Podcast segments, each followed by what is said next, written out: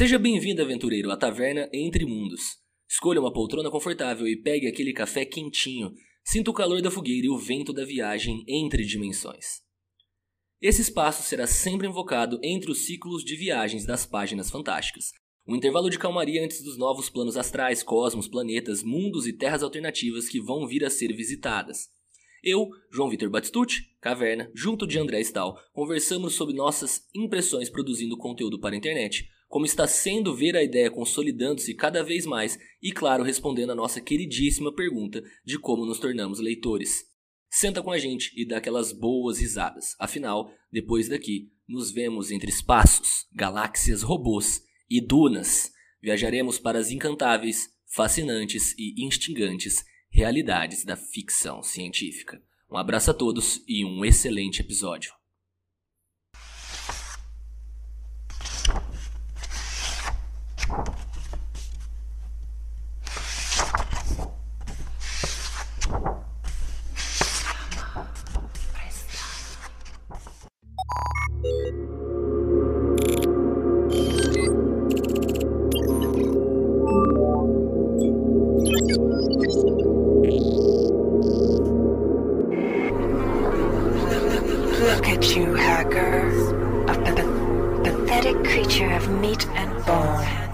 Saudações, viajantes! Este é um capítulo especial do Páginas Fantásticas. É um capítulo onde a gente vai ter uma conversa mais livre sobre o podcast mesmo, sobre como está sendo, como foi e como está sendo esse processo, como tudo começou. Só uma conversa mesmo descontraída só entre eu e o Caverna, que a gente estava com vontade de fazer isso. Essa é a verdade, assim. A gente queria fazer a gente queria fazer esse meio que um, um making off, porque a verdade, Caverna, é que quando a gente vê que tem gente escutando, dá vontade de falar, tá ligado? Dá vontade de falar, cara. Você fica. eu vou fazer, porra, vou fazer. É tipo falar em público, que é, é tenso, assim, né? Você tem, tipo, porra, você coloca umas dezenas de pessoas na sua frente em público, não é tão fácil. Mas depois que você começa, pega o embalo, fica da hora. Aí você quer continuar. Né? E, e, o podcast é, é, isso, só que sem a parte de precisar ficar tenso pra caralho, porque não tem ninguém olhando para você mesmo. Entendeu? Você sabe que tem gente lá lavando a louça, discutando, tal, mas de, de boa, né, cara? E, e, eu posso aqui dar umas travadas loucas, depois a gente edita, faz tudo de novo, foda-se. então, é gostoso, essa é a parada. Quando a gente começa a gravar podcast, a gente só quer gravar mais. É quase um, um vício, né, cara? Você fica com essa pira de, de falar, porque novamente a gente tem ouvintes aqui. Então, queria dar uma boa noite, bom dia ou boa tarde para vocês. Para os ouvintes adjacentes também, né? Os queridos cachorros, que também estão tão presentes em nossa gravação e certeza que estão tão presentes aí enquanto vocês estão ouvindo. E novamente, né, esse episódio especial, como o André ressaltou, vale muito a pena, gente é, dar essa ouvida para ter um episódio mais descontraído, um episódio mais sossegado, com não tanta duração. E a nossa ideia é conseguir manter uma pegada dessa, principalmente em fim de temporada, né? Quando a gente encerrar temáticas, dar um retorno das nossas impressões, comentários, observações e quem sabe um dia fazer até leitura de e-mails e mensagens, né, André? Seria da hora conseguir ter essa interação com o público. Mas fica novamente aí o meu bom dia, boa noite, boa tarde aos senhores. E aí, André, minha pergunta para você, cara, como parceiro aí de programa, parceiro de produção do conteúdo, como que foi para você essa jornada até agora aqui no episódio 7? Lógico, ouvintes, a gente tem uma gordurinha extra. Então a gente não tá no episódio 7 em questão de gravação. É a magia do podcast, né, cara? Então, isso é legal de, de pensar, porque eu já falei para você que eu escuto muito podcast, né? Esses dias, inclusive, eu uso o Pocket Cast para escutar já há alguns anos, questão de oito anos talvez.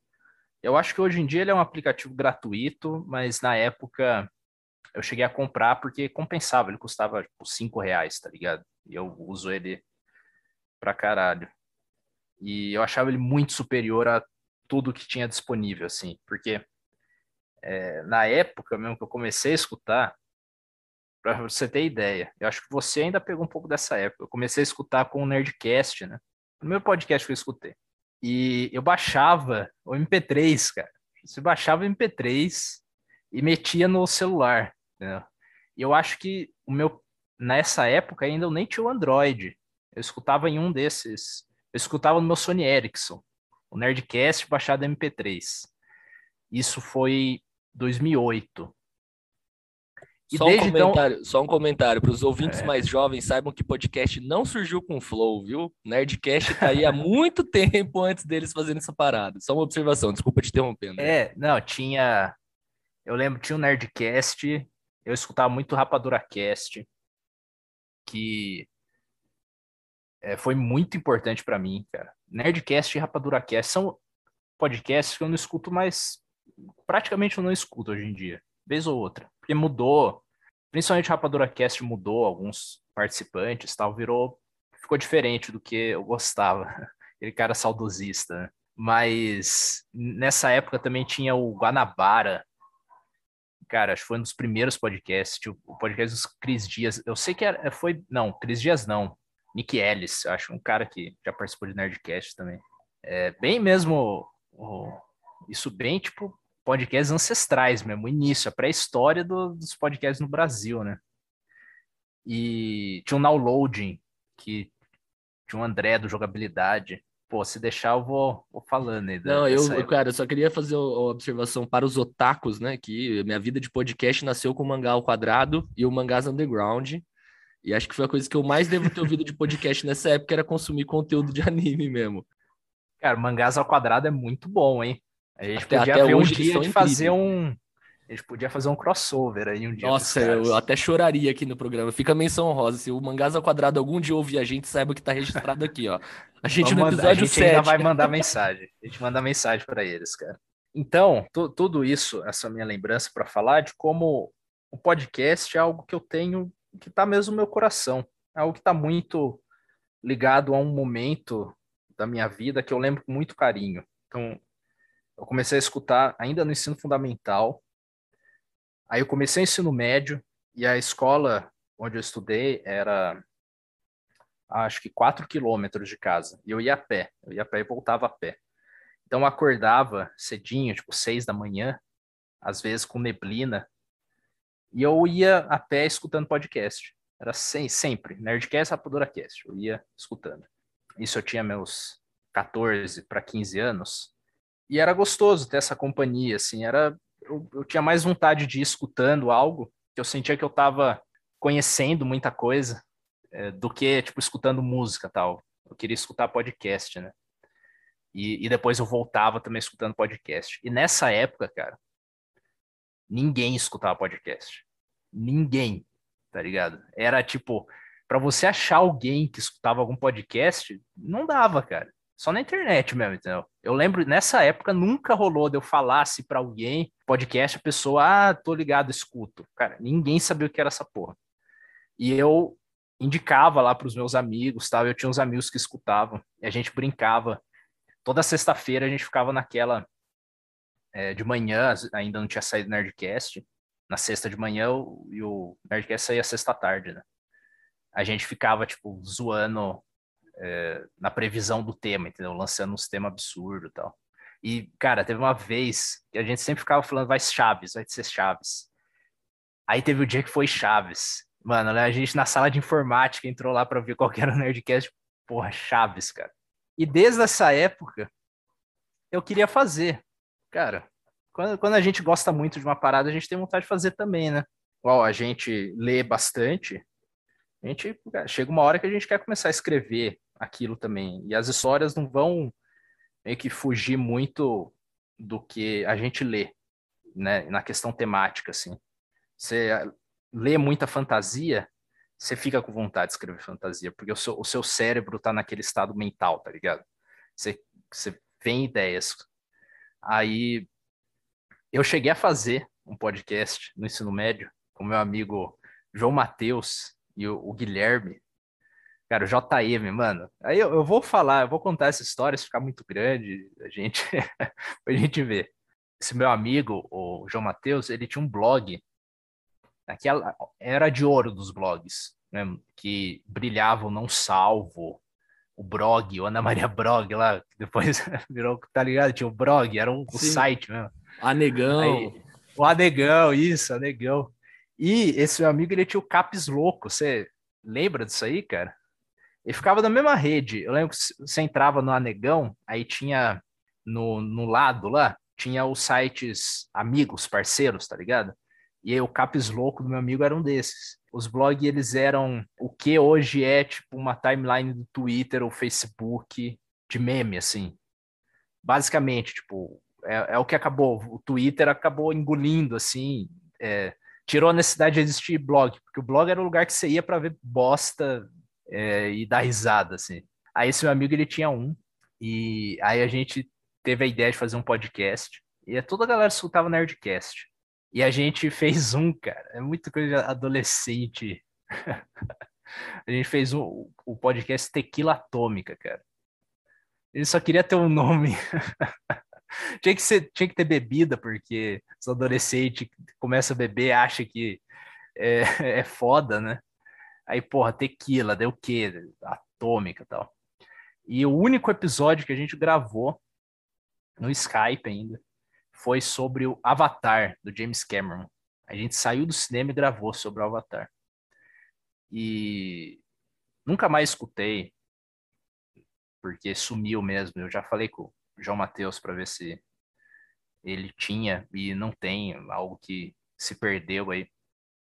Mas engraçado que eu, eu fazia um estilo meio azagal, tá ligado?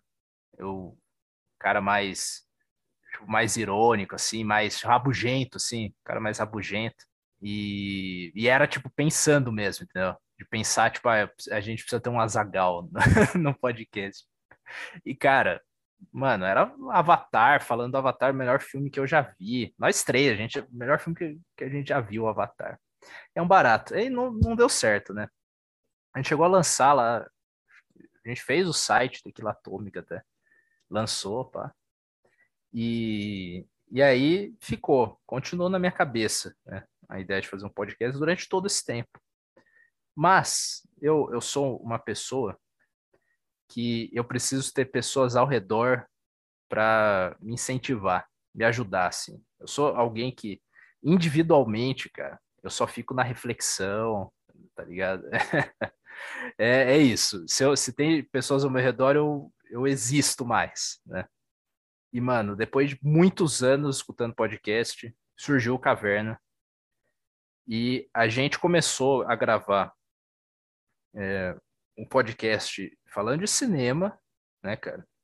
Que ainda vai voltar, porque eu, eu fiz essa conexão, essa ponte, porque primeiro, durante a pandemia, é, eu estava trocando ideia com o nosso amigo em comum aqui e o responsável pelas artes do podcast, que é o Léo, é, que depois virou também o Perposition Léo, é, e a gente trocando ideia tal.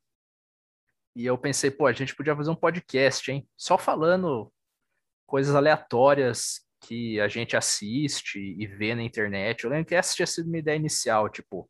E a gente falava dessas coisas muito aleatórias, né?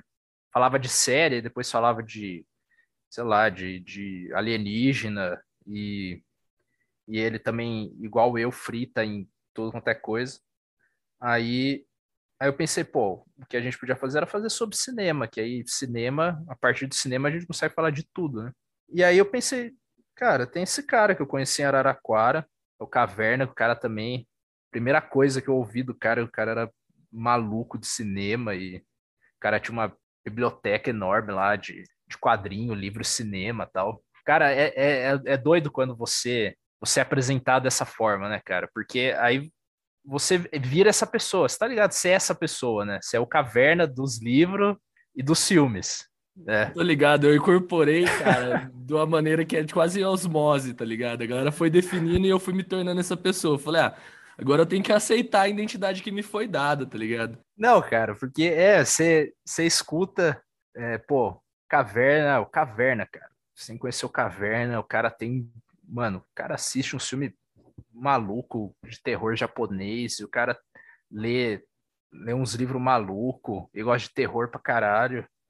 Aí você já fica, pô, primeiro que te, te falaram caverna, não João, né? Então você já tem um personagem mesmo mais formado, assim. O cara, pô, o cara chamar caverna, o cara deve ser meio estranho. Você já parte desse pressuposto. O cara, pô, você não ia chegar no, tipo, ah, caverna, vejo caverna, é tipo um playboyzinho, tá ligado? o cara lá, tipo, almofadinha, assim, não. Aí, então, isso, isso é um negócio que te define, né? Aí, pô, pensei, vamos então, vou juntar esses três, fazer essa, essa ponte e a gente vê no que dá. Aí gravamos dois, dois episódios, eu acho, né? Que foi só nós três, dois ou três só nós três. Foi, foi um, na verdade. A gente gravou Não, dois, mas lançou Ardós. um. Isso, a gente gravou dois, mas lançou um só. Aí, e depois aí também o, o Caverna trouxe os dois, é, os dois amigos, na época ainda amigos dele, né? Que, com quem ele dividia a casa, que é o Murphy e o Felisberto. O Felisberto hoje o editor do programa. O Murphy e... é só nosso consultor de ideias e fala merda com nós. É, e, e é participante de outros podcasts, né? Que, que retornarão. Retornarão, não, praticamente vamos começar, né? Assim, mas o esse caverna é tipo o nosso catete, tá ligado? Da Torre Negra. É, é, é isso. É o, o catete que foi se formando, né? E agora estamos aí, cara. Então, você perguntou como que estava sendo gravar, pô, é uma realização mesmo de anos de vida culminaram nisso aí. E da mesma forma como a gente fala que o podcast considera a leitura como um ato coletivo, isso eu falei na primeira lá, introdução de todas, fazer podcast também é um ato coletivo, né? Claro, dá, dá para fazer sozinho, dá para pegar, juntar, fazer um podcast sozinho, claro. Esse podcast não é assim, né? E eu, eu falei, eu, puta, sozinho dificilmente vai fazer um podcast, sabe? Eu ia falar sempre, porra, quero fazer um podcast. Mas dificilmente ia fazer, de fato, podcast. E é isso, cara. É um, um prazer demais. Prazer enorme estar tá fazendo isso aqui. E para você, cara? Cara, para mim é muito engraçado, porque é, o Felisberto e o Merfão, acho que a gente está desde 2000. Acho que desde meados de 2018 que a gente está flertando com produzir conteúdo na internet, os três juntos. Era uma parada que, velho, é, eu tenho um vídeo guardado no privado aí no YouTube, né, que é o Nerd Quest, na qual eu tô falando de Tolkien. Tenho 16 anos, na frente da TV é ridículo. Quem for no YouTube agora saiba que tá privado, então só quem me conhecer pessoalmente para passar vergonha alheia de assistir. Só que lá em 2018 a gente começou esse flerte de pô, vamos produzir conteúdo, vamos produzir conteúdo. E lá em 2019, naquela casa que você conheceu, tá ligado? Em Araraquara, para quem tá ouvindo, Araraquara, São Paulo, todo mundo é da Unesp tá? A ponte que conectou todos nós é o vestibular. Saibam que então passem no vestibular, estudem, sejam felizes aí quem é vestibulando, que você vai conhecer gente incrível na sua vida. E aí, nessa casa, André, teve, cara, eu queria muito que o Felisberto, Felisberto, você vai editar, quando você estiver ouvindo essa porra, velho, eu quero muito que você tenha isso salvo. Juntou eu, Felisberto, Murphy, John John na sala de casa. Não ser ridículo, porque a gente foi gravar um episódio de YouTube na qual cada um tá fazendo top 3 melhores indies. E a gente não sabe o que fazer com as nossas pernas, porque o vídeo ele gravou a gente inteiro no sofá, e aí tá os pernão e cerveja, e nós lá conversando, tá ligado? E foi, foi ridículo, velho, mas foi engraçado pra caralho. Só que não morreu. Aí, antes de conhecer você, eu, eu e o Felisberto já tava na pandemia, né? Falando, porra, canal do YouTube, a gente tentou o videotrio, fez o bagulho, só que, mano, edição de vídeo é difícil pra caralho. Aí você lançou o bagulho do podcast, eu falei, mano, é agora. E a gente foi, pô, do Grande Dragão Branco. Para quem quiser ouvir, ó, escreve o Intermult no Spotify, vocês vão ver o que, que é o começo de tudo que tá aqui agora. E aí a gente, velho, começou a gravar. Cara, muito bom que falando assim, parece que foi uma parada que a gente fez há anos atrás. Não, é, né? Faz um ano, faz um ano. Acho que deve estar tá fazendo foi um ano. ano passado, né? no meio deve da tá pandemia. Um ano. E aí, velho, quando veio aquela parada do do Tolkien, né? E agora fica meus agradecimentos principalmente para o Cido, que se não fosse ele, essa ponte não teria acontecido. É, eu conheci o Stefano numa reunião do, do pessoal que pesquisa Tolkien, né? Que os caras bateram um papo do caralho sobre, mano, como todo mundo começou a ler Senhor dos Anéis e me vê o brilho na cabeça, né? Eu falei, mano, porra, isso aqui dava um Tolkien cast, né? Eu lembro que eu até zoei na reunião, eu falei, caralho, isso aqui dava um Tolkien cast muito bom. que a gente já tava nessa dinâmica de fazer podcast, né? E aí, acho que você lembra da famosa mensagem, né? Porra, André, né? Podia fazer o um bagulho de entrevista, a gente tem uma galera nóia aí que quer trocar ideia pra caralho sobre os bagulho que pesquisa de literatura e, mano, eu acho que a gente tem ponte para trazer gente cada vez mais da hora, tá ligado? No programa. Então, cara, tá sendo uma experiência extremamente especial poder consolidar esse espaço, consolidar os contatos que a gente está tendo, conseguir formular uma mídia, produzir um conteúdo, aprender e ensinar né? Tanto para os ouvintes, tanto para a gente, que é um aprendizado incrível, ouvintes. Vocês não têm noção o que, que é quando a gente senta com alguns convidados aqui que vocês vão ver. Os outros já nos intimidaram, mas tem galera aí que a gente falou: caralho, essa pessoa está sentando aqui para trocar ideia com nós. E a cada episódio a gente dá uma evoluída pessoal, André, em questão de produção de conteúdo que para mim é assustadora, sabe? A dinâmica da gente no começo, lá, meio do, do, lá em fevereiro, em abril, tá ligado? Porque a gente conseguiu chegar hoje. Então, assim, é uma realização sensacional esse fechamento de temporada para a gente poder abrir os leques, né, das páginas fantásticas e trabalhar com outros mundos ficcionais fora a Terra-média. Então, assim, cara, só tenho a agradecer tanto a você, André, por ter botado fé também no projeto, tanto quanto para toda a equipe que está ouvindo e para todo mundo que está ouvindo. Ressalta esse posicionamento. Muito obrigado a todos por a gente conseguir construir esse sonho coletivamente. Eu comecei a falar e eu disse que eu tinha um monte de dias no podcast. Eu abri aqui o aplicativo para ver quanto tempo que eu tenho. Isso assim, só no podcast, né? Pocketcasts que eu às vezes também escuto no Google Podcasts, no Spotify, e como eu disse, teve todo aquela aquele primeiro período que era no MP3 mesmo. Cara, eu tenho 99 dias e 14 horas.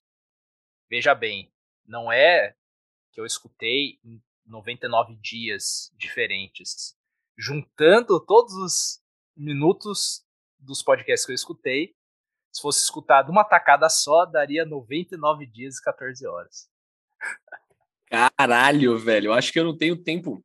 Talvez só meu tempo de anime. Que eu precisaria conferir para ver se eu consigo competir com esse seu dado, diga-se de passagem. Que caralho, 99 dias o podcast. Tem muita coisa aí que foi. Eu tava na cama, dormi, o bagulho foi rolando. Claro, teve muita coisa que eu não prestei atenção direito, pá. Mas fica. A estatística é o que vale, tá ligado? E aqui aparece até o tempo que eu passei skipping, só tipo pulando, porque tem aquela funcionalidade de você é, dar um skipping de 30 segundos, tá ligado? Eu, eu faço isso geralmente. eu faço isso em introdução, tá ligado? Aí tá a ironia, a vai... né? A gente faz o pré-papo e pula ela. Essas introduções. Não, mas é que a nossa é diferente. As introduções que eu costumo pular é as introduções que tem. É, ah, que falam de Patreon, que falam dos. É, sabe, dos apoiadores, que o que também, quando a gente precisar fazer, vai ser importantíssimo, né? Exato, só que aí a galera vai pular também. Aí fica a ironia. Sim. Os caras vão pular na hora que a gente fala. Você tem, tá que, você tem que ir criando alguma coisa, assim, pra tipo, a, galera ficar. Então a gente tem que encontrar algum. É, sabe o que a gente podia fazer? prêmio, tá ligado? Vai ter tipo mensagem escondida em toda a introdução. Aí você, se você juntar, você juntar tipo todas as mensagens que a gente passou e der a resposta para um enigma que a gente vai fazer, é, a gente te dá um presente, tá ligado? Dá um box do Harry Potter, tá ligado? É, a gente vai dar algum presente assim. Ó, e só para somar, André, eu tenho 120 dias, é, 120 dias assistindo anime. Caralho, ganhou. Ganhou. O total. É muita ganhou. coisa. Deixa eu só conferir, ouvintes, só para vocês saberem, né? Porque eu quero dar exposed no nosso, no nosso editor. E 42 dias lendo mangá. Eu quero dar exposed no Felisberto. Felisberto conseguiu me superar, ó, ele já bateu 125 dias. Caralho, mano. É muito otaku fedido, né? Fica aí, gente. Eu não estou ofendendo os otakus, peço desculpas. Ah, eu gosto muito de anime também. Sou o otaku arrependido. Eu finjo que eu não sou, mas eu Pô, sou. Aqui fundo. todo mundo é, cara.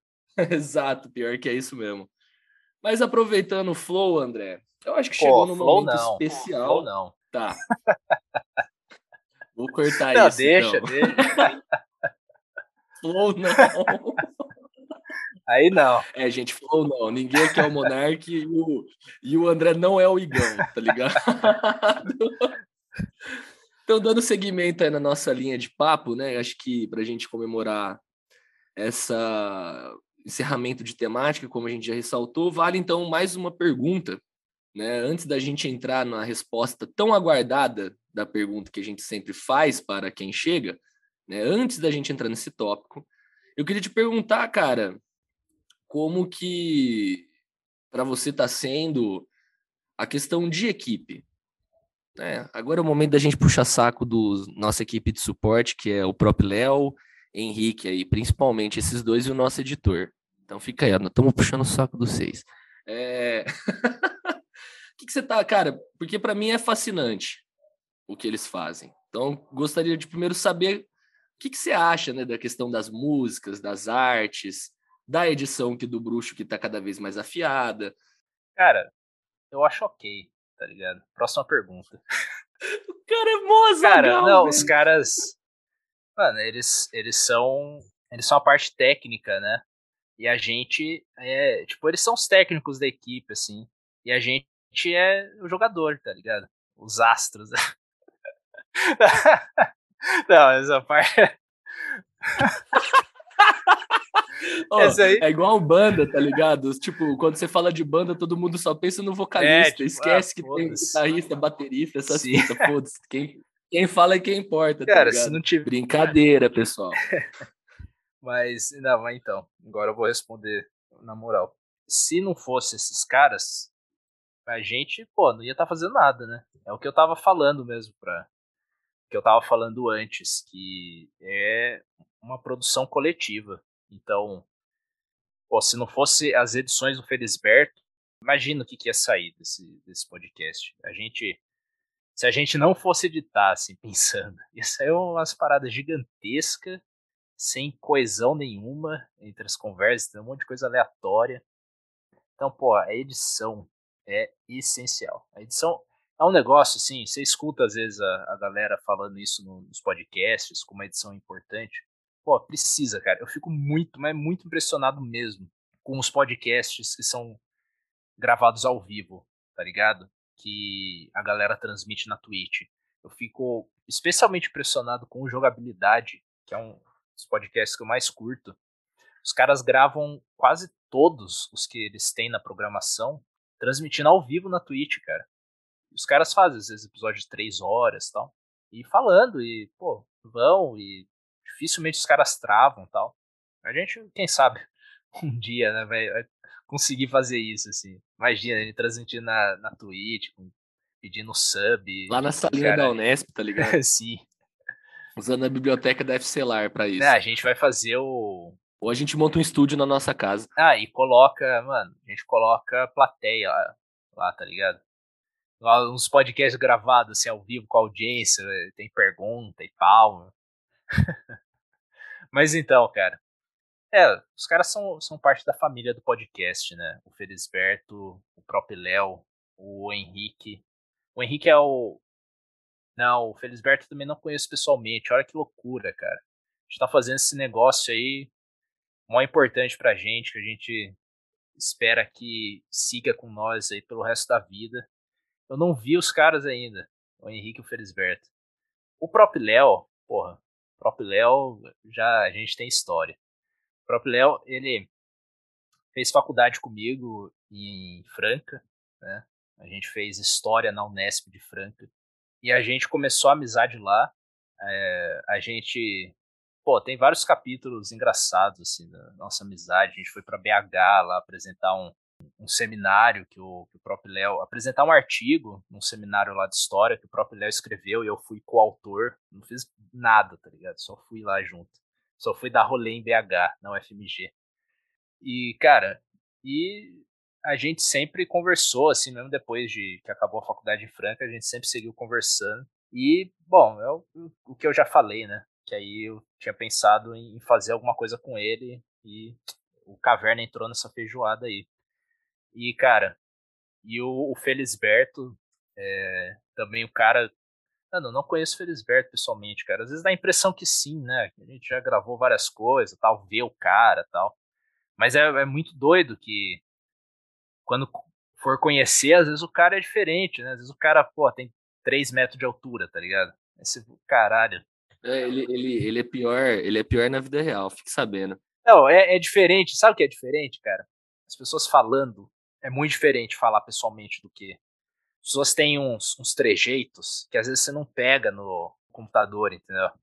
É, é, é outro rolê conhecer a pessoa pessoalmente, né?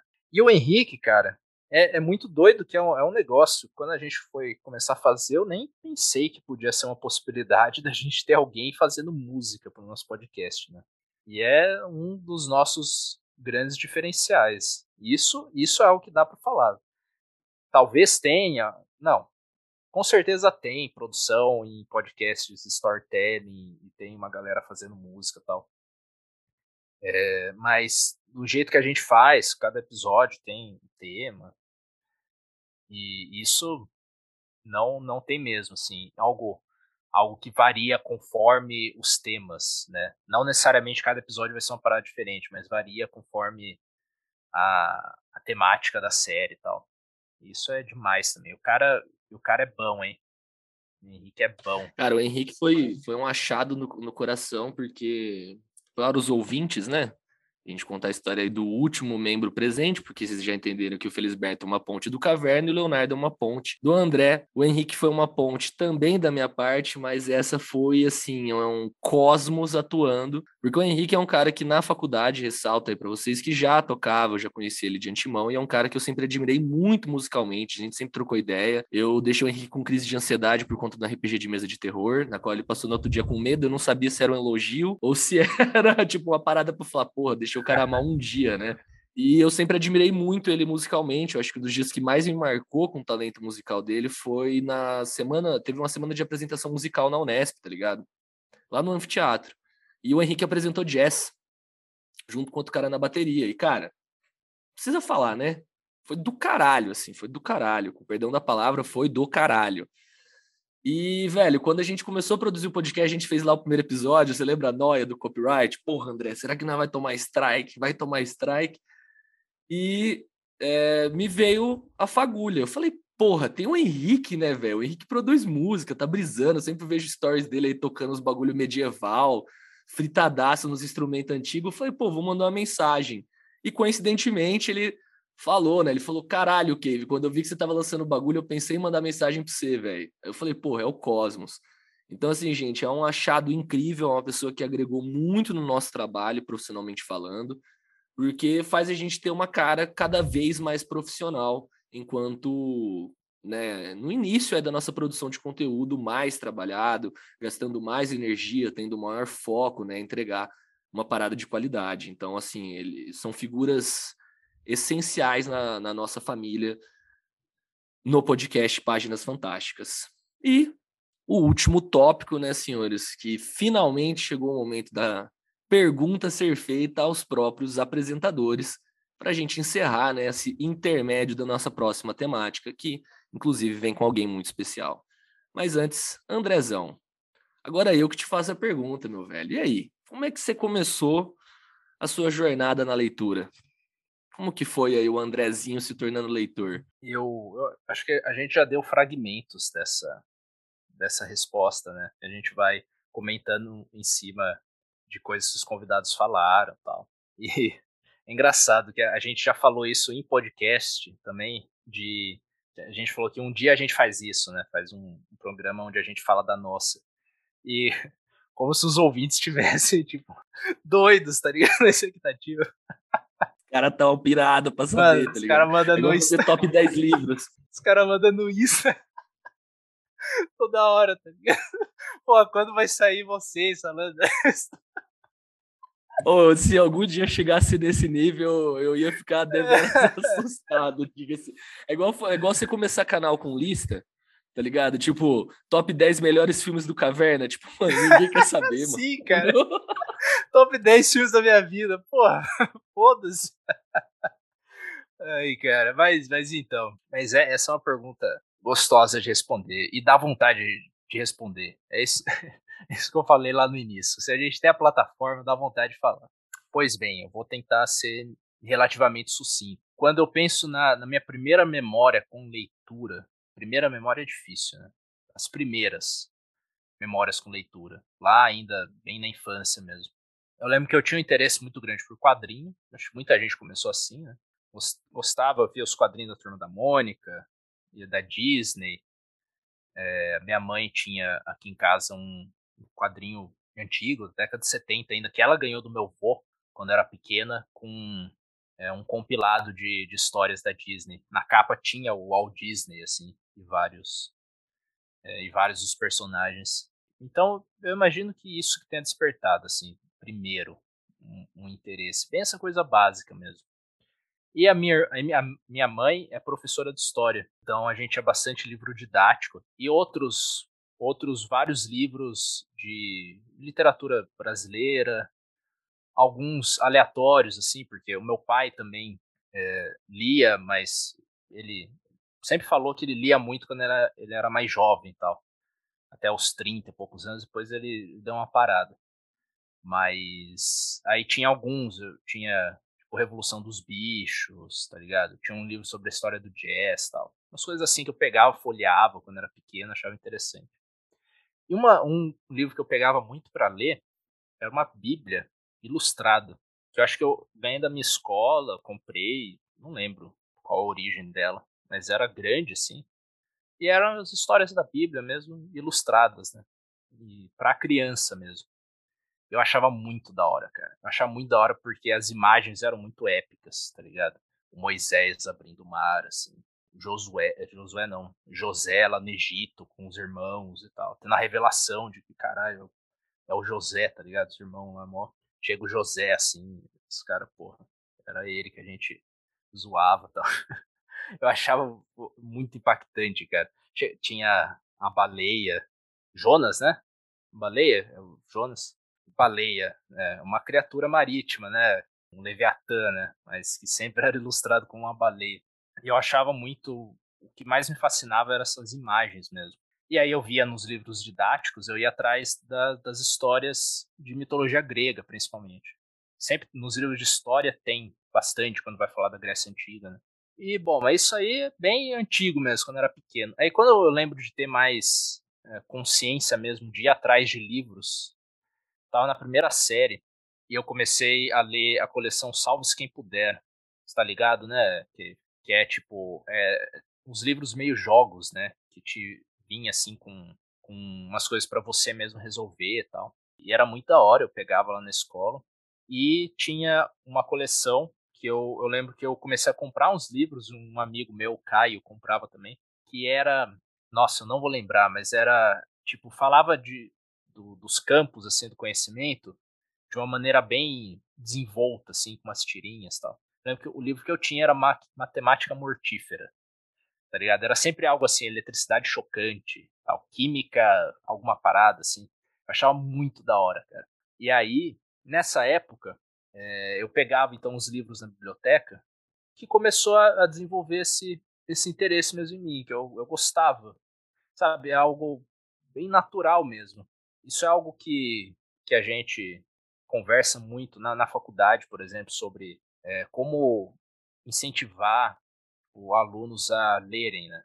a irem atrás de literatura. E não é fácil, cara. Não é fácil saber qual método tomar, porque cada pessoa tem uma, uma forma diferente de, de interagir com o mundo mesmo, né? Eu acho que tem muita gente que nunca vai se interessar por literatura. Né? Tipo, e não tem problema, entendeu? Eu não acho que a gente aqui é melhor porque a gente lê essas porra, então. Não, é, é só algo pra gente faz muito sentido, né? E eu sei que comigo começou muito assim, eu só achava muito legal, não tinha. Isso é algo interessante de, desses primeiros contatos com a literatura, porque não tinha essa é, infecção, assim, que a gente pode sofrer depois, igual agora, existe às vezes um certo status, assim. Você pensa, porra, eu preciso ler, porque eu quero ser essa pessoa que lê muitos livros, tá ligado? Essa, tem essa coisa do ego, às vezes, envolvido na atitude de ser um leitor, né, cara? E, porra, eu quero ter muitos livros na minha casa. Eu quero ser esse tipo de pessoa. Você escolhe ser esse tipo de pessoa. Mas na sua infância, você começa, sei lá, pô, pegar livro. É, é da hora, então. E aí, lá no início do Orkut, eu lembro, na terceira série, né? Foi na terceira série, cara. Não sei porquê, eu tinha um amigo lá que não gostava de ler, e eu gostava desse amigo, achava ele mó da hora, descolado e tal. E, cara, eu falei, ah, quero ler, entendeu? É coisa de nerd, assim. Achava, é, porra, ler é coisa dos nerds, aquela coisa, os nerds dos filmes, né, que só eram zoados. Tá? E eu lembro de até fazer parte de uma comunidade no Orkut que era Eu Odeio Ler. Sem brincadeira. Comunidade, eu odeio ler. Eu achava que, tipo, ler era o contrário de ser descolado, tá ligado? é, era exatamente esse, puta, os caras, só os moleques zoados lá que, que leem, né? Aí, eu lembro um, um momento que foi crucial para ter uma, uma, uma virada de chave, foi que eu fui para Bauru, na casa de um tio meu chamado Plínio, já é falecido. É, eu fui com a minha tia Suzana. Eu, eu passei uns dias lá. Eu acho que foi uma formatura de uma prima minha. Eu, eu fui acompanhando ela, que o marido dela não podia ir e tal. Eu fui na, na formatura acompanhando ela, entendeu? Tipo, de terninho, primeira vez coloquei terno assim na vida. E, e a gente foi na casa desse meu, meu tio Plínio. E esse meu tio é um que ele vinha me visitar aqui em casa, tal. ele vinha visitar a gente, sempre vinha, trazia presente e tal. E ele era o que tinha uma fama na família de ser um intelectual, então, que falavam assim nas reuniões de família Alpine, que ele lê, escreve e tal. E ele escrevia poesia. Eu tenho uma memória forte de um de um momento assim, muito pequeno que eu era, dele tá levantado assim no, em algum encontro da família e a família do meu pai é tudo de lugares diferentes do estado, então dificilmente se encontrava todo mundo. E, e ele declamando uma poesia, que eu não lembro nada do conteúdo, que era muito pequeno mesmo, mas ficou essa imagem dele declarando, ele declamando a poesia e minha avó emocionada, tá ligado? E aí, bom, então era essa pessoa, né? E eu lembro de depois estar na, tá lá em Bauru, na casa dele, e ele tinha uma biblioteca grande. Ele tinha na sala, tipo uma, acho que era na sala de estar, assim, tinha os livros. E eu, e ele falava, eu gostava, eu sempre gostei é, dessas pessoas que falam, contam histórias muito bem, né? Sempre, acho que a gente tem, sempre tem assim, tipo uns tios, assim, quando a gente é pequeno. Você tem uns tios que você gosta de ouvir ele falar, né? e ele, ele falava muito bem. E isso é algo que falam, assim, dele, que, tipo, tinha a minha, uma outra tia minha, que, que ela às vezes sentava assim e falava, Plínio, fala, fala, fala qualquer coisa, só fica falando. E isso pega também quando a gente é criança. Eu lembro que eu ficava, caramba, é legal ouvir ele falar, né? E, e ele leu tudo aquilo de livro, eu lembro de ficar pensando, pô, é da hora ler, na verdade. né? É da hora, tipo. E eu lembro, cara, de voltar daquela viagem, assim, voltando pra Tatuí pensando, nossa, eu quero ler bastante. E aí foi. E aí nunca parou, né? Tem fases, às vezes, de menos leitura, é, e fases de, de mais, de mais tempo passado lendo tal. E aí, falando de alguma. Falando de obras específicas, eu comecei acho que na, na fantasia com Harry Potter. Harry Potter foi muito marcante pra gente, assim. Né? Caverna foi também pra caralho. Era foda. E quadrinho, eu lia muito, sempre na banca, atrás de quadrinho.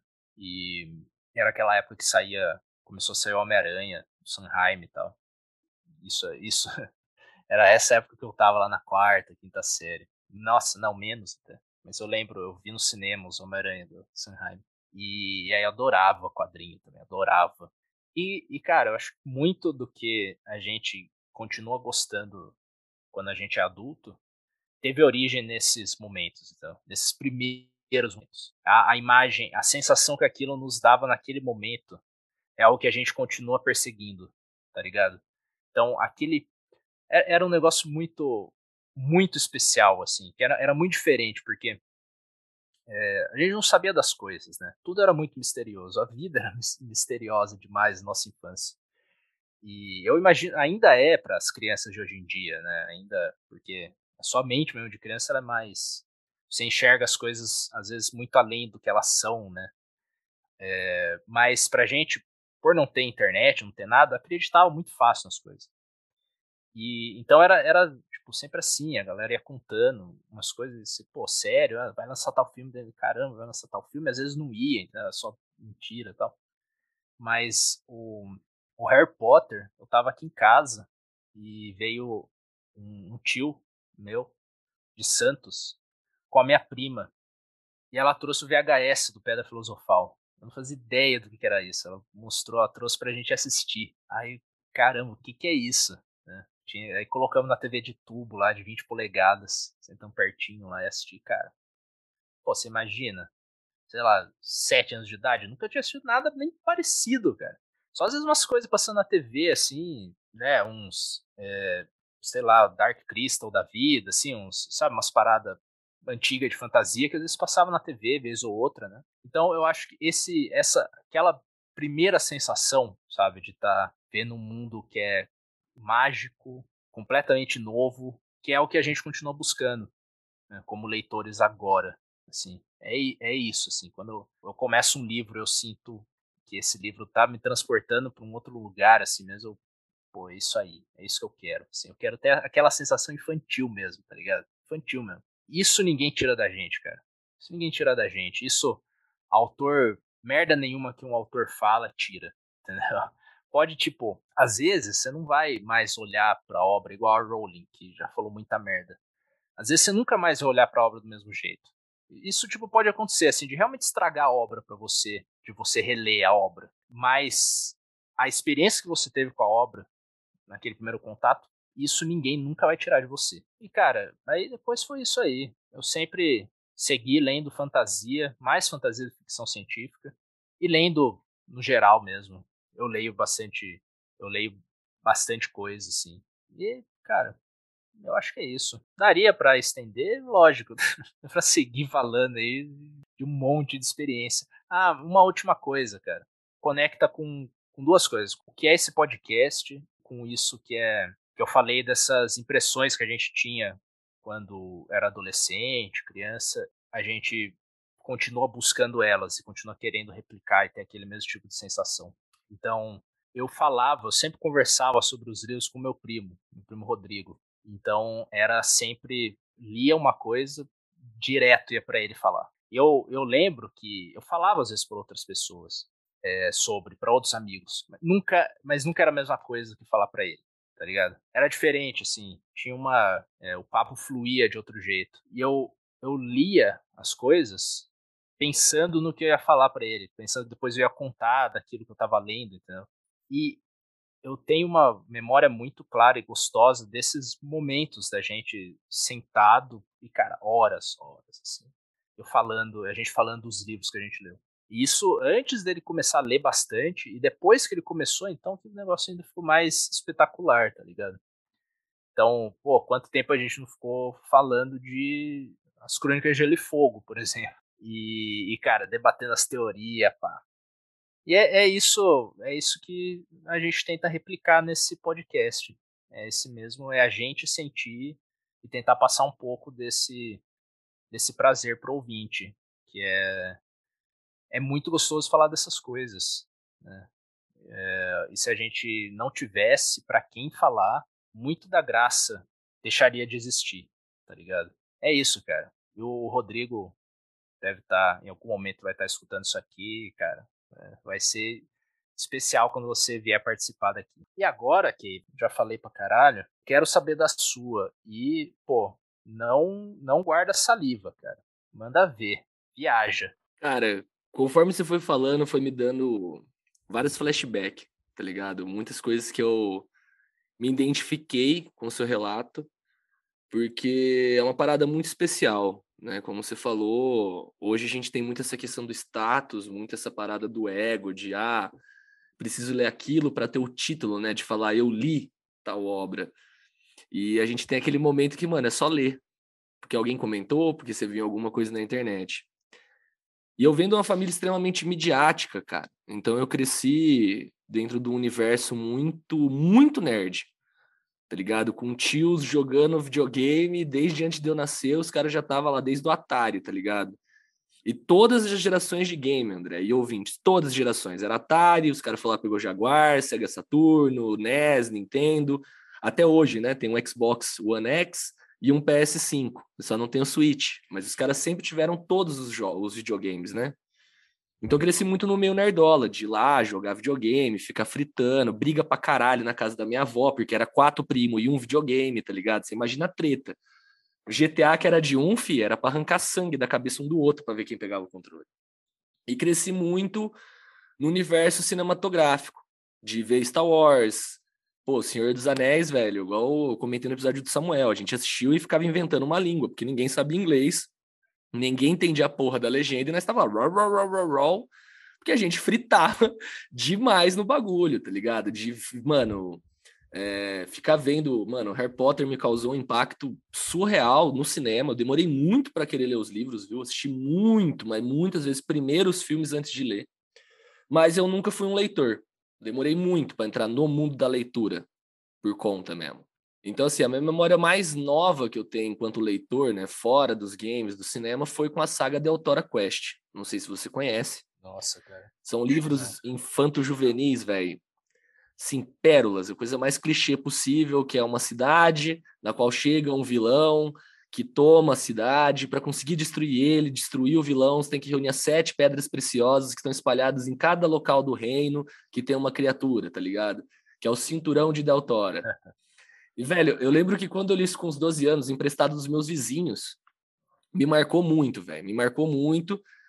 Nunca vou esquecer da Floresta do Silêncio, que é o primeiro cenário que eles passam, tá ligado? Que é o nome do livro, que é uma floresta, velho, do silêncio. Ela não faz barulho, só tem uma criatura que se move pela floresta, um bicho preguiça gigante.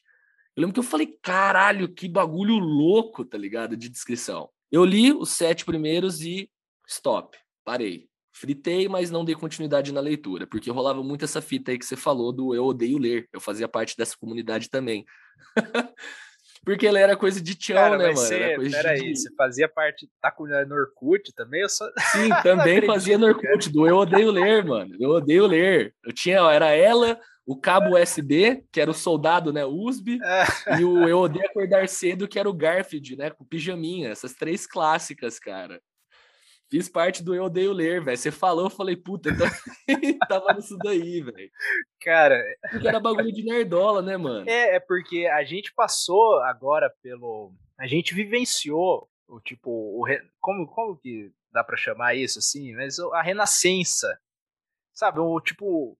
Ou a renascença não, a gente passou por, por um período onde, pá, de repente os nerds eram ok, assim. Não sei se são, tipo, cool. Não sei se é exatamente cool, igual naquele. No filme lá do. É, naquele Anjos da, da Lei lá, tá ligado? Que eles chegam lá e os.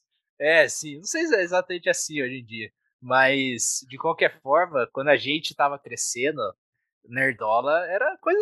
não era legal, né? E... Exato. A gente escondia nossa identidade, né, velho? cara, odeio ler, cara. Genial. Então, o que eu acho muito louco é que nessa época já, desde criança, é, eu via meus tios jogando RPG. Desde molequinho, eu lembro que tinha, eles proibiam eu e meus primos de entrar na, na cozinha, porque sabia que criança vai varzear, mas eu lembro dos caras, velho, marmanjo gigante lá em torno de uma mesa rodando dado e o caralho, que porra é essa? Então, uma parte que sempre foi muito positiva é, dentro de mim é que eu sempre fui muito criativo. Uma, era uma criança que ficava viajando, brincando, lutando com o espaço, então pegava espadinha, ficava no quintal igual um noia. Quando tinha amigo, então, velho, aí era o dia inteiro brincando com o espaço. Só que os livros estavam longe, né? Sempre sendo algo, alguém muito imaginativo, mas não tinha os livros. Até chegar nos meus 14 anos, que foi o primeiro livro que me causou impacto, André. E essa é a coisa mais diferente possível. Que, velho, foi Capitães de Areia. Não sei porquê, não sei como, mas eu li aquela porra ouvindo Red Hot Chili Peppers naquele MP3 de USB. Então a trilha sonora de Capitães de Areia era Red Hot Chili Peppers. E, cara, chorei lendo. Eu chorei lendo Capitães de Areia. Eu falei, porra, cara, Jorge Amado é um livro. Cara, não sei como capturou o imaginário de uma criança de 14 anos, mas eu fritei muito. Aí a mesma professora de português me fez ler A Cartomante, do Machado de Assis. Conto incrível. Li o Hobbit. E novamente temos um um. Como que fala em anime?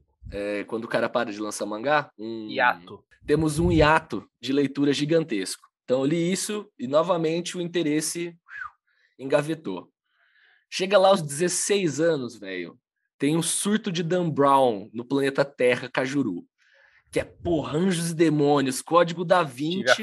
E os caras devorando o símbolo perdido. E os caras falou tanto, André, mas falou tanto de símbolo perdido, eu lembro que eu tava com os meus dois pais no shopping Ribeirão, a gente tava saindo do Walmart, eu vi o livro na estante e falei, nossa, mãe, estão falando pra caralho, eu quero comprar isso pra mim. Foi a primeira coisa na minha coleção.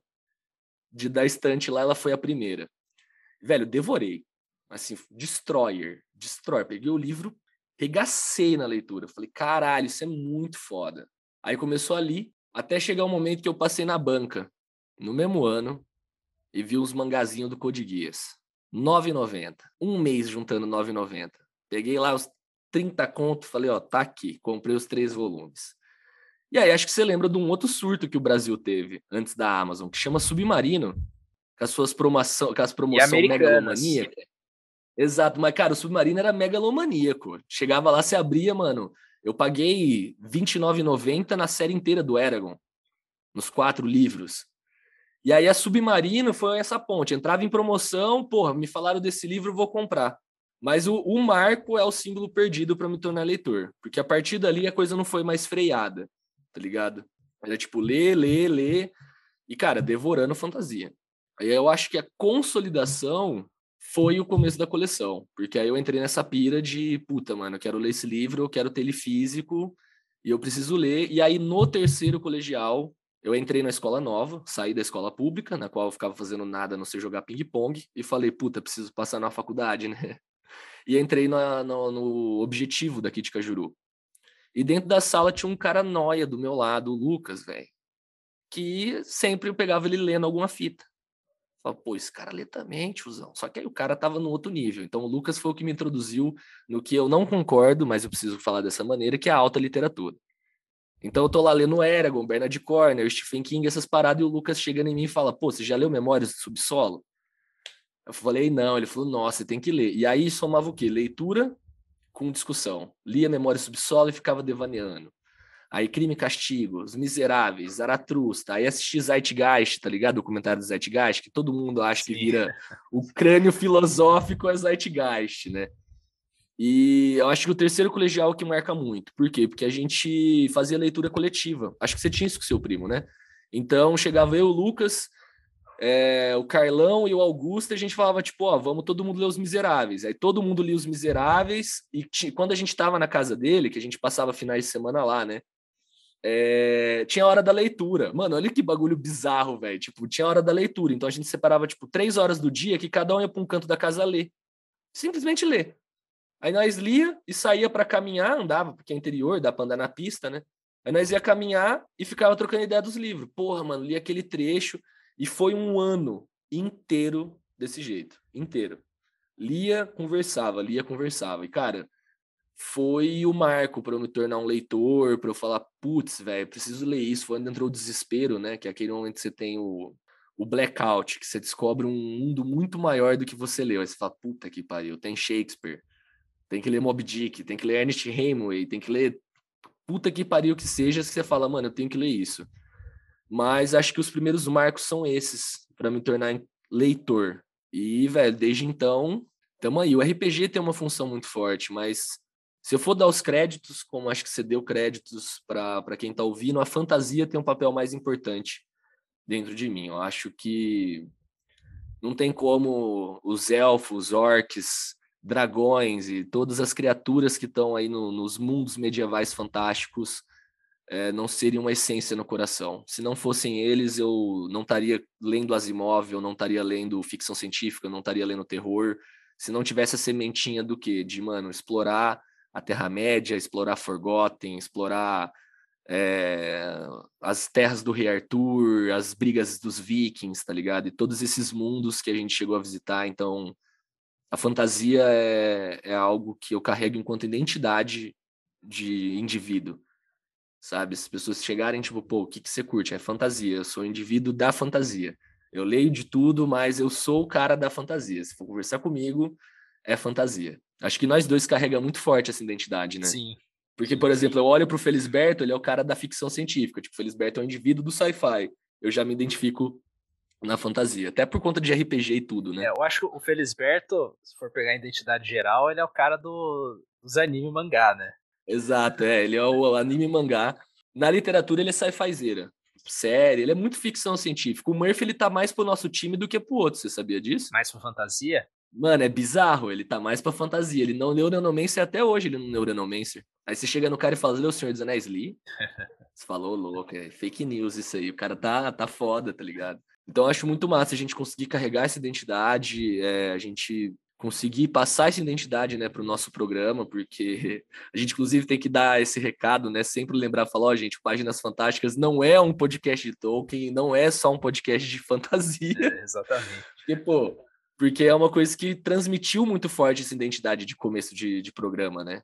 Acho que a gente parece um podcast de Tolkien, e querendo ou não, é a nossa identidade é, enquanto produção até agora é fantasia Senhor dos Anéis. Sim, e, e eu acho que você você gosta mais de Tolkien do que eu. Nossa, sou fritadaço, é, eu, eu gosto pra caralho e foi também das primeiras coisas que eu li da fantasia e foi muito impactante assistir Senhor dos Anéis. Eu primeiro eu assisti, depois que eu fui descobrir que tinha o Hobbit, eu peguei na biblioteca o Hobbit e tal. Mas eu lembro que a galera falava que nas sessões de Senhor dos Anéis, o Retorno do Rei lançou, eu não assisti no cinema. Mas eu lembro da galera comentando que é, a fila pro cinema virava a esquina. Tá é isso era impressionante, assim, no né, cinema aqui da cidadezinha, tal, do interior.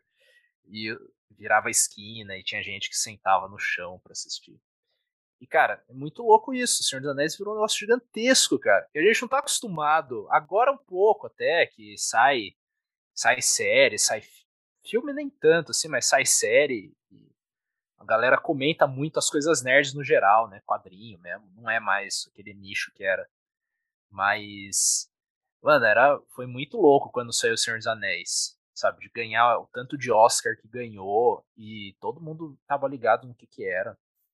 Isso, não, e sendo fantasia, né, cara? Ter um reconhecimento Exato. de uma obra de ficção, é, ganhar 11 Oscars na crítica, assim, e ser um filme renomado, cara, porque não é só. Porque eu acho que até quem não gosta ou quem é crítico da obra, não dá pra você falar que o bagulho não é importante ou que o bagulho não tem qualidade.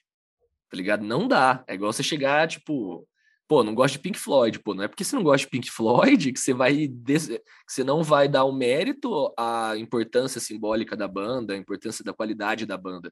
Sim. Tá ligado? O Senhor dos Anéis tá nesse patamar. Não tem como. Se o cara chegar a falar uma bosta, você fala, meu querido, desculpa. Você não leu, tá ligado? Você pode fazer todas as críticas do mundo, mas você não tá sabendo o que você tá falando. É diferente da gente tá falando de Crepúsculo, você tem todas as ressalvas, mas assim, não dá pra você, num aspecto técnico, tirar os méritos da criatividade do Tolkien, tá ligado? Sim. Ah, você tá falando do livro. Isso, ah, do livro, do livro. Filme, o filme né? também entra nesse aspecto, o filme também entra nesse aspecto. Não dá pra você falar, tipo, ah, tecnicamente não é, não tem como. Você pode não curtir o ritmo, não ser a tua pegada, mas tecnicamente, como que você desmerece o filme, tá é, ligado? É, total. Não, o, o Tolkien, ele é assim, o Tolkien é fantasia no geral. É nicho, ainda é nicho, né? E é nicho dentro dos círculos literários também, é fantasia. Tipo, eu acho que nunca vai deixar de ser, tá ligado? E eu entendo completamente, e já tive fases também em que me interessei menos por fantasia. Entendo completamente a pessoa que não, não liga, que acha que é tá desconectada da realidade, gosta de ler algo que tenha mais conexão com o que a gente vive é, de forma direta, né? Cara, entendo completamente. E eu acho isso é uma sina que os fãs de fantasia vão carregar. Tipo, sempre vai ser nicho, entendeu? Sempre você vai ser, ter que sempre achar o seu grupo para falar de fantasia, tal, e mesmo dentro dos meios literários, né? A, a fantasia é, é, vista de outra maneira, a ficção científica é vista de outra maneira. Mas é o que você falou, cara. É, é o nosso alimento, tá ligado? É, é uma outra relação quando eu penso assim, é uma, uma outra. Isso a leitura, assim, no modo geral. É entretenimento, mas também não é só isso, entendeu? Não é só entretenimento. É um negócio que a gente. Eu sinto a necessidade mesmo, assim. Sinto algo diferente quando eu tô lendo e é algo. É algo eu não consigo replicar em outro meio, em outra arte. Essa mesma sensação. Eu adoro filme. Tipo, o cinema também é uma das coisas mais importantes da minha vida. É, mas tem uma sensação específica que é lendo um livro, e aí no caso a gente gosta desse tipo de, de literatura que lendo fantasia e ficção científica também, que é essa coisa que, cara, eu vou para um, um, outro estado mental. É uma outra coisa, assim. E eu sinto a necessidade de ir para esse lugar, então.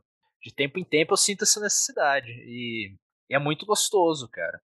É, é algo muito especial. Eu acho que algo que vale muito para consolidação desse espaço, que é uma parada que, que foi uma identificação muito forte que eu tive contigo, que é algo que eu sinto tanto no próprio Léo, que eu acho que é uma loucura, para mim isso é uma coincidência do universo bizarra, cara. Catete, porque cara. o Felisberto e o Murphy... Catete. Isso, é um catete, porque o Felisberto e o Murphy já eram caras na minha vida, assim, que qualquer coisa que eles chegassem em mim e falassem assim, ó, assiste, lê essa porra. Eu falo, porra, se o cara fizer uma propaganda maior ainda, eu vou ter que ver isso amanhã, inclusive. Não vai ser, não vai ser daqui a um mês, vai ter que ser amanhã. E, cara, essa identificação contigo, ela foi muito forte, velho, porque fazia muito tempo que eu não sentava com alguém e eu troco ideia e você vai lá e me fala da trilogia da primeira lei. E eu peguei e falei, mano, porra, eu preciso ler você isso. Pensa, tá eu não ligado? conheço, mas eu preciso, né, cara? Exato, eu não conheço, mas eu preciso ler. Por quê? Porque você não só transmite a paixão, e você transmite uma paixão que eu me identifico.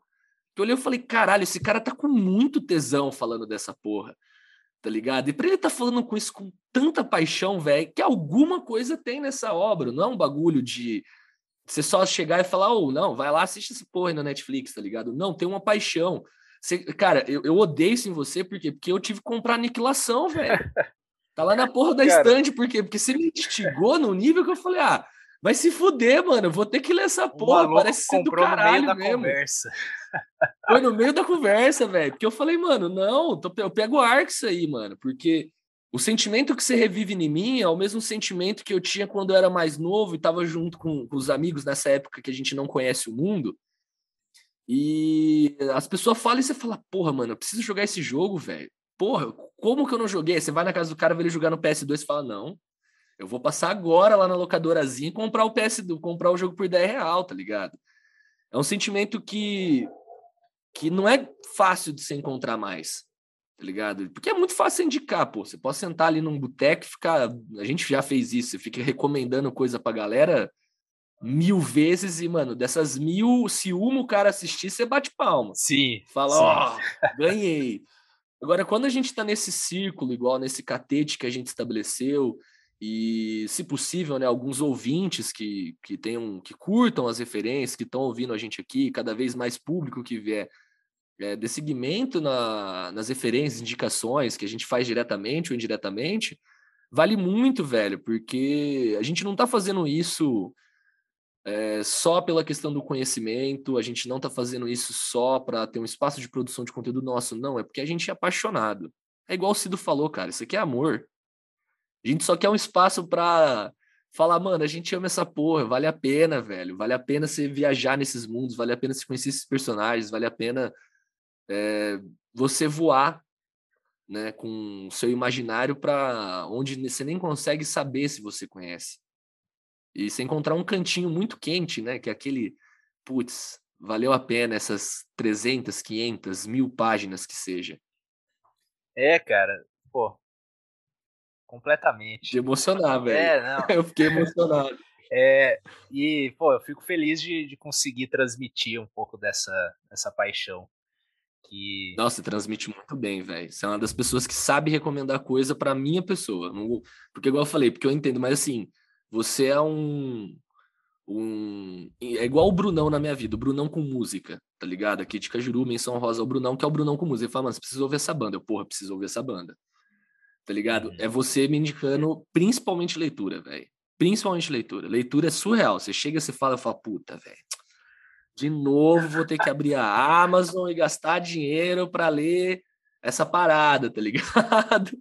E vale, todas as recomendações valeram muito a pena. Todas. Cara, fico feliz. Assim que a gente, a gente vai espalhando. E, e é o que você falou Exato. mesmo. Tem, você tem que saber para quem indicar também. Porque você sabe, tem, tem gente que você vai falar o negócio, e, e principalmente cara, esses livros que a gente lê de fantasia, sabe, você vai falar pra uma galera, a pessoa vai, pô, que porra é essa? você tá louco que eu vou ler essa porra, então? Exato. Mas é, uma, uma coisa, cara, é, aí já dá pra gente caminhar pro final, é sobre. Você tocou em algum momento aí na fala, isso aí da. Tem, tem um momento em que você se sente é, sobrecarregado de coisa para ler, assim, esse caramba, tem muita coisa, o mundo é muito gigantesco, tem muita coisa que já foi criada, né? E como que eu vou ler, ler tudo isso? É, e eu ainda sinto muito isso, mas eu, eu tento, assim, praticar, eu tento me distanciar assim, desse sentimento e pensar de outra maneira. Porque tive muitos, muitas épocas assim, de, pô, preciso ler rápido tudo, assim. E só que aí você percebe que é muito por conta desse esse ego que a gente já falou de você você quer ser essa pessoa que leu isso. É, eu quero poder dizer eu li isso aqui. Aí você vê que isso isso é algo muito frágil, né? E, e pô, o que, que mais importa na experiência de leitura? É o que você está sentindo no momento, cara. É, é, é o que vai ficar daquela obra para você tal. Mas quando, quando, você vira uma página, você já está esquecendo ela, tá ligado? Então, tipo, se você lê rápido, é, se você lê, tipo, três livros por semana, ou se você lê é, dez livros por ano, cara, o que importa é a experiência que você teve com esses livros que você leu, então. Tipo, não importa se você leu o livro pra caralho. Importa o que ele. É, é isso, assim, não tem como a gente quantificar o impacto que o livro tem na gente. Vai ser sempre algo diferente para cada um. Pode. Cara, tem um monte de livro que você não curte, eu devo curtir. Eu lembro que eu, eu pensei isso num, num, num, momento bem específico, assim. Eu tava assistindo Jornada das Estrelas, nova geração, primeira temporada. Eu tinha acabado de ler Odisseia, do Homero pela primeira vez. Isso foi tipo quatro anos atrás, por aí. Eu, eu li Odisseia e eu tive uma experiência muito especial com Odisseia, assim, algo que eu não esperava ter, sabe? Homero sempre foi aquela coisa, eu preciso ler, mas vamos lá, né? Vou esperar o momento certo. Aí eu peguei essa edição em inglês da Odisseia, traduzida pela Emily Wilson, que eu lembro que eu fiquei sabendo dela porque tinha sido a primeira traduzida por uma mulher no, nos Estados Unidos para o inglês. E tinha uma linguagem mais fácil, entendeu? Assim, Sabe que às vezes o, esses textos antigos podem ser traduzidos com uma erudição excessiva para tentar ter a mesma métrica e pá, tentar replicar a métrica, tentar replicar o ritmo, não sei o. Eu sei que a, dela é bem mais fluida. E cara, eu tive um negócio maluco assim lendo Odisseia, maluco. E uma das sensações que me veio era de, cara, que delícia que tem um monte de coisa para ler ainda, sabe? Foi o total oposto da daquela. Como que é o sentimento de você tá com. Porra, cara. Eu colocaria como inundação. Eu acho que eu é, vejo como uma inundação sentimental. É, isso, mas é. é um, sufoco? É, tipo um sufoco, talvez. assim, de, porra, preciso ler. E, e não, aí foi o oposto. Eu, caramba, tem isso aqui, que é uma parada escrita há mais de dois mil anos atrás, me causou isso aqui, cara. Então, tipo, eu vou morrer e ainda vou achar essas coisas vão me causar isso, tá ligado?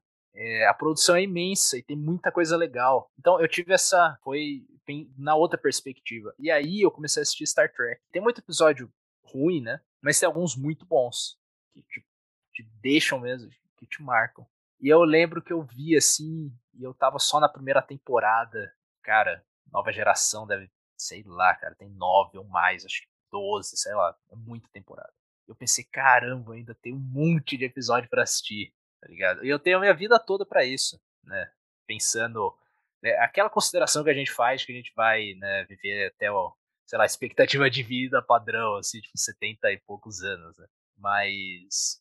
E, e não só isso, tem um monte de séries de Jornada nas Estrelas. E tirando Jornada nas Estrelas, cara, tem um monte de outra série, um monte de filme. E, porra, os livros, cara. Então, cara, é uma delícia pensar na verdade tem muita coisa, cara. Então, eu tirei um pouco o pé assim do freio, tirei um pouco, não, botei o pé no freio, na, na verdade. E, e, e, falei, pô, pera lá, vamos aproveitar essa viagem, tá ligado? Eu vou ler a parada quando eu sentir que é o momento de ler, que eu tiver afim de ler no momento eu vou ler, eu não vou ficar com essa de, ah, eu preciso consumir isso aqui logo porque eu preciso ler e tal. Não. Eu acho que essa é a melhor atitude que a gente pode tomar para literatura, então. A não ser quando você estuda isso ou é a sua profissão. Aí, aí você tem que ler mesmo. E é isso que às vezes deixa a pessoa é, meio desgostosa com aquilo, né? É, quando você tem uma carga muito grande assim de algo. Mas por enquanto né, eu tô fazendo letras e lendo bastante coisa que talvez eu não fosse ler no momento. Mas o, o amor só aumenta. E né, ouvintes, para a gente encerrar nosso último bloco especial, a gente vai vir com uma recomendação de leitura tanto do André quanto minha, né, para vocês que estão acompanhando a gente. E como eu disse, esse episódio ele não será o único. A gente sempre vai procurar fazer ele entre temáticas ou entre intervalos de temporada e episódios para a gente ter uma ponte de diálogo com vocês, uma interação um pouco maior com o público e a gente poder falar como o André falou, né? Muito legal tá falando, pô. É sensacional no podcast você poder soltar saliva à vontade, aqui a gente está bem mais livre. Mas bom, André, para a gente encerrar, vale aí uma recomendação para os nossos queridos ouvintes. Pô, eu vou indicar um clássico, que é a Torre Negra. Que é o que eu tô lendo agora, tem que ser isso. Vai ser a recomendação do momento. A Torre Negra é, é dessas séries marcantes também, e, e é algo que eu fui lendo ao longo dos anos, em pedacinhos mesmo. Eu, eu comecei a ler, eu li o Pistoleiro quando eu tinha é, 18 anos, talvez. Agora eu tenho 27, né? E só agora que eu tô lendo o quarto livro. Eu fui, uma saga que eu fui lendo bem devagar mesmo. E é engraçado, cara, que a Torre Negra também é dessas que eu. Uma dessas primeiras que eu ouvi falar a respeito. Na época do Orkut ainda eu estava atrás de outros livros de fantasia que não fosse Senhor dos Anéis, Nárnia e Harry Potter. Eu não sabia de outras coisas que não fossem esses três. E eu lembro no, no, nos comentários lá no, no Orkut, em alguma comunidade de livros de fantasia, tinha gente indicando indicando a Torre Negra. E eu lembro que na época eu baixei pro celular lá, tipo, não tinha Kindle naquela época e Tipo, achei um PDF lá pro celular e tal. Eu li um pouquinho, mas era muito ruim ler no celular. Mas é. Aí eu fui ler muito depois, muito tempo depois, e eu acho que eu fiz certo de não ter lido naquela época. Eu acho que eu não ia apreciar igual agora, assim. Fica a dica, é muito especial. No prefácio, nem, nem não é prefácio, é uma, uma nota mesmo do Stephen King no. Eu acho que isso pelo menos nas edições que eu tenho, tem no início de todo o livro do Torre Negra. Mas a, a, certamente vai ter no Pistoleiro, acho que é a edição que você tiver. Que é quando ele fez para um relançamento e ele fala sobre. Inclusive tem um, tem um nome legal, cara, pro início, porque eu penso bastante na. Quando eu leio isso, eu lembro do nosso podcast, assim mesmo, do porque a gente está fazendo. E é sobre ter 11 anos e algumas outras coisas. E aí ele começa falando: é, os hobbits eram grandes quando eu tinha 19 anos. Ah, eu, eu falei sobre ter 11 anos, né? É sobre ter 19 anos. E é, os hobbits eram grandes quando eu tinha 19 anos. Então ele fala como tudo começou assim para ele com o Senhor dos Anéis, era um negócio que fascinava ele na literatura. E aí quando ele decidiu começar a escrever, ele fez um mashup das coisas que ele gostava. Ele pegou, ó, quero trazer a Terra-média e o Western, os filmes de Western que ele curtia. E ele fez um negócio assim. Essa meio que é, é a ideia básica de como começa. Então, é uma fantasia num cenário western. É, tipo, essa é a ideia original para o primeiro livro, que ele escreveu com 19 anos. Então você lê, você vê que é ainda um trabalho de alguém com 19 anos e ainda não tinha ideia do no que ia dar, né? No o quão grande a saga ia ficar. E ele queria escrever uma saga gigantesca, que é o que é. Tem sete livros gigantes, assim. Acho que a partir do quinto, acho que todos têm quase mil páginas, né? Negócio absurdo. E, cara, eu, eu e Caverna, a gente conversa bastante sobre o King, assim, de como ele não é um escritor para todos, e, e mesmo para quem gosta do King, ele, os livros dele não, não são para todos, né? A gente não vai gostar de todo o livro dele, assim. Tem uns livros dele que não são saco. Mas a Torre Negra, você vê a, a paixão dele nisso aqui. Você vê o tanto que essa saga era importante pro cara, tá ligado? Você vê como é exatamente o que eu falei, é um mashup de tudo que o cara gosta. Então você tem E acho que isso pega muito em mim também, que é tipo as coisas que eu gosto também. Eu gosto muito de western, gosto muito de sci-fi, gosto muito de fantasia e de cultura pop da, do século XX. E é, é, isso que o cara faz, cara. É tudo isso junto. Com, o cara conseguiu fazer um, um mundo de fantasia pós-apocalíptico é, é, e multidimensional que ele traz referências de cultura pop e é muito bom, cara. E é, é o que a gente adora, que é jornadas gigantes, assim, com um grupo de, de amigos, tá ligado? Indo atrás da Torre Negra. E eu, eu tô com a Tower Fever, tá ligado? Tem, tem essa expressão aí que o, o, não, e tem também tem os Tower Junkies, assim, o, o Ed chega a falar no livro, que são os caras que ficam muito fixados na Torre Negra. E isso aí é algo que eu acho muito especial do King, que o cara conseguiu fazer a gente sentir igual os personagens sentem dentro da história, entendeu? Os caras, a gente quer chegar na Torre Negra, cara. E, e você, Kevin, qual, o que, que você tá lendo no momento? Muito bom, André, muito bom. É, a gente tem que fazer um episódio de Torre Negra, inclusive, no futuro. Com certeza, alguns, Fica aí cara. a nossa dívida pro futuro. Mas, cara, minha recomendação, na verdade, ela vai em cima da nossa temática que está se encerrando, porque atualmente eu tô, né, ficção científica até o talo esse ano, principalmente. Venho aí de um Battle Royale, de um Douglas Adams, estou agora na fundação, mas eu vou para recomendação. Fazer uma recomendação diferentona aí para os ouvintes, para quem não conhece, algo que eu gosto muito, que é muito difícil de se ouvir gente falar, que é literatura infanto-juvenil. Né? Então, uma recomendação para os ouvintes vai ser vocês darem uma olhada nas aventuras do caça-feitiço, que dá origem ao péssimo filme que é O Sétimo Filho. As aventuras do caça-feitiço é sobrenatural na Idade Média, na qual você tem o caça-feitiço, que caça golems e bruxas. Essas são as entidades sobrenaturais que existem. E o caça-feitiço geralmente é um sétimo filho de um sétimo filho. E o livro começa com o caça-feitiço indo pegar o próximo aprendiz, que é um sétimo filho de um sétimo filho, para aprender as coisas com ele e dar continuidade no legado, caçando bruxas e golems. E é legal que é um livro infanto-juvenil, realmente é uma, uma leitura muito simples, muito acessível, no entanto, muito bem escrita, muito divertida e aterrorizante. O primeiro livro eu li lá com os meus 17 anos e eu senti medo de uma parte, honestamente. Eu falei, caralho, que pesado. Só que é muito legal que essa temática meio sobrenatural, meio de exorcismo, de caçar bruxas na Idade Média, caçar, go caçar golems, né?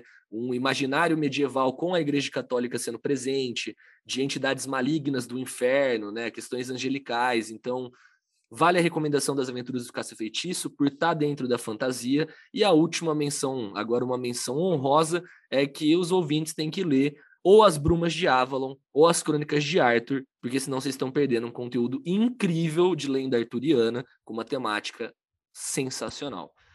Então, André. Cara, você viu, eh, antes de terminar, você, você assistiu o Cavaleiro Verde? Não, ainda não assisti. Meu amigo, meu amigo, você ver, fica então, a dica para você e para os ouvintes aí, porque é, é com lenda arturiana.